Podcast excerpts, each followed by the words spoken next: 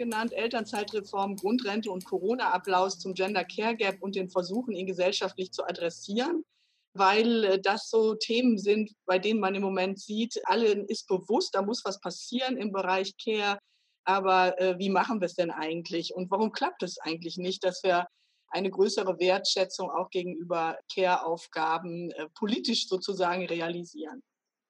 Ich möchte noch mal kurz eingangs eingehen auf den äh, Gender Care Gap, der ja von Frau Blome schon angesprochen war, äh, auf Befunde und Ursachen, vor allem dann noch mal auf die Retraditionalisierung von Geschlechterarrangements im Lebensverlauf und in politischen Krisenzeiten eingehen, dann auf die drei genannten Punkte kurz zu sprechen kommen und auf ein Resümee. Also drei genannten Punkte Elternzeit, ist das ein, ein Ansatz? Was, sagt, was macht eigentlich die Grundrente? In Bezug auf Care, bringt sie uns da weiter und äh, was machen wir jetzt mit dem ganzen Corona-Applaus und können wir das überführen in eine Aufwertung von Sorgeberufen? Ja, wenn wir einsteigen, in der Tat, wir haben im Rahmen der zweiten Gleichstellungskommission, deren Bericht 2017, also vor drei Jahren erschien, 2016 haben wir es, glaube ich, äh, die Arbeit abgeschlossen, da haben wir erstmals den Gender Care Gap berechnet. Ich will gleich sagen, wir haben uns da eine Systematik überlegt, die neu war, der ist auch nicht widersprochen worden, aber es ist nicht so, dass der jetzt eins zu eins mit anderen Gaps, auf die ich kurz eingehen werde, vergleichbar ist. Jeder Gap, den wir berechnen, hat eine andere wissenschaftliche Systematik. Was wir hier gemacht haben beim Gender Care Gap, ist uns anzusehen, wie die unbezahlte Care-Arbeit sich verteilt auf Frauen und Männer, wie viele Menschen das überhaupt machen und da ähm, zur Abgrenzung, das ist ja nicht so einfach, wird das Drittpersonenkriterium genommen. Also es wird gerechnet Tätigkeiten, die man auch gegen Geld machen könnte, die aber jemand unbezahlt macht. Und ohne jetzt auf die Details einzugehen, sind wir dann tatsächlich zu diesem Ergebnis gekommen, dass man wenn man die durchschnittliche tägliche Care-Arbeit von Frauen ins Verhältnis setzt zu der von Männern, also drittes Geschlecht war jetzt für uns noch kein Thema, ist ja bisher auch ganz schlecht statistisch zu erfassen, gar nicht, würde ich sagen. Dann kommt man dazu, dass Frauen im Durchschnitt über den Lebensverlauf gesehen 52,4 Prozent mehr Care-Arbeit leisten, unbezahlte Care-Arbeit. Das basiert auf den Gesamtzahlen von 2012, 13, ist aber eine Lebenslaufbetrachtung. Und wenn man das sich ansieht, ist es tatsächlich so, dass die unbezahlte Care-Arbeit nicht etwa nur da auftaucht, wo wir Kinder vermuten in der frühen Familienphase, sondern man sieht ja im Vergleich der grauen und blauen Säulen, dass das sich wirklich über das ganze Leben zieht. In allen Altersphasen machen Frauen sehr viel, leisten Frauen sehr viel mehr unbezahlte Care-Arbeit. Wir sehen jetzt deutlich, dass es vor allem mit einer Entwicklung im einzelnen Lebenslauf zu tun hat vor allem, das haben wir schon im ersten Gleichstellungsbericht gezeigt, ist es ja eine Retraditionalisierung, die wir nach der Geburt des ersten Kindes deutlich sehen können in allen Daten, dass da Frauen wieder sehr viel stärker die traditionellen Rollen übernehmen und da auch oft aufgrund der politischen Rahmenbedingungen nicht mehr rauskommen, selbst wenn das nie so geplant war, dann äh, schleift sich das ein. Und was wir jetzt sehen in Polit und das hat eben auch dazu tun, mit anderen Gaps, die wir äh, beobachten zwischen Frauen und Männern und die wir immer noch besonders ausgeprägt in Deutschland haben, nämlich vor allem dem Gender Pay Gap, der ja immer noch europaweit bei uns besonders hoch liegt. Wie gesagt, der wird anders berechnet als der Care Gap. Man kann jetzt nicht genau vergleichen, aber so, der ist ja international auch eingeführt und mit 21 Prozent sind wir da immer noch europäisch Schlusslicht also bezogen auf den Bruttostundenverdienst von Frauen und Männern, ist nicht der äh, Monatslohn, der sich aus Teilzeit äh, sozusagen erklärt, sondern wirklich der Stundenlohn. Und das addiert sich dann zum Lifetime Earnings Gap, der ähm, über den Lebenslauf 49 Prozent Unterschied zwischen Frauen und Männern macht. Und schließlich zum Gender Pension Gap, weil unser äh, Rentensystem ja stark die Erwerbsarbeit abbildet, die vorher geleistet wurde, der ist dann noch mal etwas höher, nämlich über 50 Prozent. 2015 war er bei 53 Prozent. Und diese anderen Gaps sind natürlich sehr auch dafür verantwortlich, dass der Care Gap so hoch ist, weil sich gerade nach der Geburt von Kindern immer die Frage stellt, wer steigt denn jetzt aus und welches Einkommen braucht die Familie? Und es ist ja oft dann auch eine rationale gemeinsame Entscheidung, dass es dann doch die Frauen wieder sind, auch wenn man mal ein egalitäres Geschlechtermodell vor Augen hatte, als ein, ein Paar sich zusammengetan hat. Also insofern sind die anderen Gaps wesentlich dafür, dass wir so einen großen Care Gap haben. Es sind sicher Rollen, es ist sicher all das, was Katja Sabisch äh, schön da aufgezeigt hat mit Bezug auf theoretische Literatur, aber es sind eben auch die Rahmenbedingungen, die aus den Entlohnungsstrukturen resultieren, die zur ungleichen Verteilung des Gender Care Gaps führen. Und was wir sehen, ist ja jetzt in Corona, das wird ja auch viel diskutiert, dass nochmal so offensichtlich, zumindest in bestimmten Gruppen der Bevölkerung, ein weiterer Traditionalisierungsschub eintritt. Äh, gerade ähm, im Homeschooling haben ja Frauen, wie wir wissen, äh, deutlich mehr an zusätzliche Arbeit übernommen als Männer. Natürlich nicht überall und in allen Fällen, aber im Schnitt zeichnet sich das doch deutlich ab. Jetzt ist die Frage, haben wir schon die richtigen Möglichkeiten, um das zu adressieren oder was versucht die äh, Politik hier eigentlich an dieser Stelle? Deutliche Bemühungen gab es ja wirklich in den letzten Jahren über die Neuregelung der Elterngeldregelung hier Impulse zu setzen, auch für eine gleichmäßigere Verteilung von Erwerbs- und Sorgearbeit zwischen äh, Frauen und Männern oder zwischen den Eltern äh, von Kindern. Also erstmal überhaupt durch, dadurch, dass man das Elterngeld, wie ja allgemein bekannt sein durfte, als Lohnersatzleistung gegenüber früheren Regelungen des Erziehungsgeldes ausgestaltet hat, sodass es auch attraktiver sein sollte für den besser verdienten, meist den Mann, eben äh, zeitweilig aus dem Arbeitsmarkt auszusteigen, um sich um Kinder zu kümmern. Dann erst recht durch so die Neuregelung Elterngeld Plus, die ja auch die gemeinsame äh, Inanspruchnahme von äh, Elterngeld und Elternzeit ermöglichen.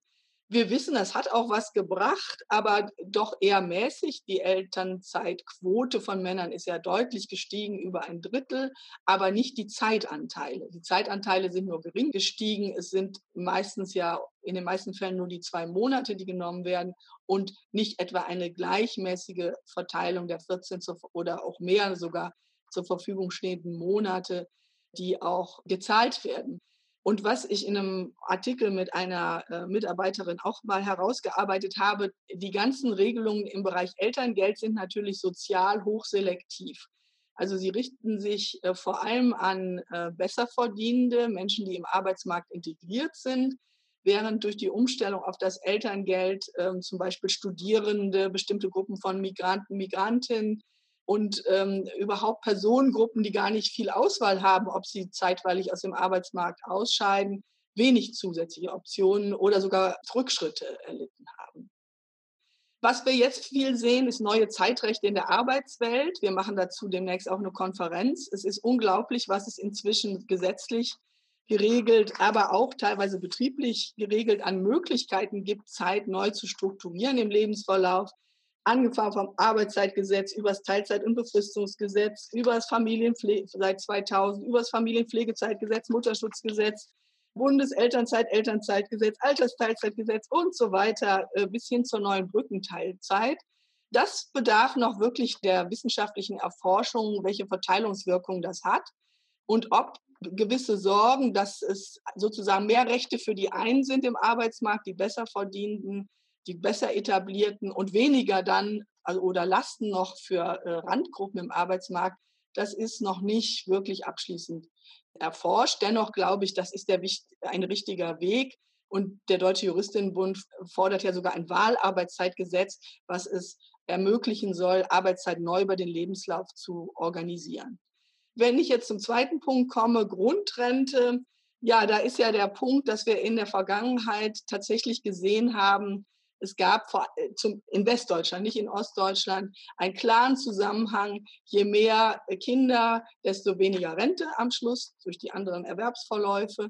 Da ist ja ein Teil des, ähm, sagen wir mal, der Ungerechtigkeit oder des Gaps durch die Mütterrente, wie immer man über ihre Finanzierung streiten mag, sozusagen aufgefangen worden, die vor allem die Eltern- und Frauenkohorten deutlich begünstigt, die die Kinder vor 1992 bekommen haben und bisher schlechter gestellt waren. Äh, das sieht man hier zum Beispiel ganz klar, nachdem die Mütterrente eingeführt wurde und sie ist ja inzwischen nochmal erhöht worden, haben sich die Erziehungs, ähm, also der Anteil der Rente, die auf Erziehungszeiten, also unbezahlte Erziehungszeiten zurückgeht, deutlich erhöht. Und das hat sich jetzt durch die neuen Reformen auch fortgesetzt aber auf dem Hintergrund eines eigentlich stark an Erwerbseinkommen und Erwerbs zeitenorientierten Systems. Das muss man auch deutlich sagen. Für die Zukunft können wir erwarten, dass sich vieles für die Frauen im Alter durch Entwicklungen auf dem Arbeitsmarkt verbessern wird. Hier sind mal aufgeführt da, äh, Entwicklungen auf dem Arbeitsmarkt, äh, die jetzt in Richtung einer Verbesserung der Frauenalterssicherung führen werden und andere, die eher problematisch sind. Zu den problematischen gehören der Trend zu kürzeren Arbeitszeiten, die Minijobs, Niedriglöhne und ein generell sinkendes Rentenniveau in der ersten Säule, auch eine geringe betriebliche Alterssicherung bei Frauen und äh, brüchiger werdende Versorgung durch den Ehepartner. Zu den günstigen Entwicklungen gehört sicher die Verbesserung der Ausbildung, die Verkürzung der Erwerbsunterbrechung, die Verbesserung der Kindererziehungsleistung, der, der Trend zum späteren Renteneintritt, eine bis vor Corona jedenfalls verbesserte Arbeitsmarktlage, die Priesterförderung für Mütter und auch die Einführung des Mindestlohns. Jetzt die Frage, ob die Grundrente wesentlich weiterhilft. Also ich habe selber eine Stellungnahme dazu geschrieben für die Bundestagsanhörung. Es gibt es auch als IAQ-Stellungnahme, ähm, IAQ-Position. Also da, da kann man sagen, es stimmt, was die Bundesregierung immer sagt oder auch Herr Heil, dass Frauen übermäßig von der Grundrente profitieren werden. Man rechnet damit, dass 70 Prozent derer, die hier durch Leistungserhöhungen bekommen, Frauen sind. Am besten ist es, wenn man dann 35 Jahre nur 0,4 Entgeltpunkte, also 40 Prozent eines Durchschnittsverdieners verdient hat. Dann steht man sich sozusagen am besten und hat die höchste Aufwertung. Man muss aber andererseits sagen, dass es klar keine wirkliche Anerkennung von Care-Arbeit ist, die da geleistet wird. Es ist sozusagen, Frauen profitieren übermäßig, aber das ist kein, äh, sagen wir mal, wirklich gezielter Ansatz, ähm, Fürsorgeaufgaben abzubilden im Rentensystem. Was wir zum Beispiel sehen, ist, dass immer noch sehr wenig für Pflegende in der Rente angerechnet wird, obwohl das wird wesentlich äh, Pflegeleistungen, unbezahlte werden wesentlich schlechter noch abgebildet im Rentensystem als Kindererziehung, wo man inzwischen viel getan hat in den letzten Jahren. Da bestünde also wirklich ein Bedarf, das auch zielgerichteter zu adressieren. Und das haben wir ja auch äh, vorgeschlagen in den Gleichstellungsberichten. So, drittes Thema ist Corona-Applaus. Was machen wir denn jetzt damit? Kann uns das Hoffnung geben für jetzt auch die bezahlte Sorgearbeit, also Pflegeberufe, äh, soziale Dienstleistungsberufe? Ich betreue gerade eine Masterarbeit, wo sich eine Studierende Frau Wozniak mit der äh, mit einer Medienanalyse beschäftigt und man sieht hier sehr deutlich, das ist jetzt also aus ihren ersten Recherchen mal eine komplette Auswertung der Zeit online und Bild, dass es ja einen wirklich totalen Peak der Thematisierung von der Bedeutung von Fürsorge und Pflegearbeit zwischen der zehnten Kalenderwoche und ungefähr der 18. gegeben hat. In der Zeit noch mehr als sogar ein Bild. Also das Thema hat uns ja unglaublich beschäftigt eine Weile, aber man sieht ja auch, dass es schon wieder so ein bisschen dabei ist, in der Versenkung zu verschwinden. Also der Corona-Applaus ähm, ist schon wieder etwas veräppt, vielleicht auch mit der Ge Gewöhnung an die Situation, äh, die vielleicht für viele jetzt auch wieder ein bisschen so den Schrecken verloren hat. Dann gerät das schon wieder so ein bisschen aus dem Blick. Dass das aber total nötig wäre, sich äh, weiter mit der Aufwertung von professioneller Sorgearbeit zu beschäftigen, haben wir sehr deutlich herausgearbeitet in einem von mir mit Christina Klenner geleiteten Projekt mit Sarah Lillemeyer, wo wir uns mal angesehen haben auf der Basis von Arbeitsbewertungen, wie überhaupt unterschiedliche frauentypische Tätigkeiten und männertypische Tätigkeiten entlohnt werden in Relation zu den Ansprüchen, die nach vielen Kriterien, die äh, ja in der Arbeitswissenschaft abgesichert sind, also 16 Hauptkriterien, äh, wenn man die alle sich ansieht, was für Ansprüche bestimmte Berufe stellen und sich anguckt, wie die entlohnt werden, konnten wir jetzt erstmals statistisch wirklich zeigen, welche, äh, welches Ungleichgewicht da herrscht. Ich habe eine Grafik hier mal gezeigt.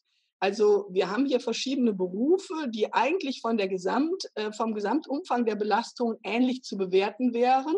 Das ist bei uns der CW-Index äh, 27, da kann ich jetzt nicht drauf äh, detailliert eingehen. Und wir sehen hier typische Männerberufe, Ingenieure, Elektrotechnik und so weiter. Und wir sehen typische Frauenberufe, Lehrkräfte im Primar- und Vorstuhlbereich, Betreuungsberufe, Gesundheitswesen.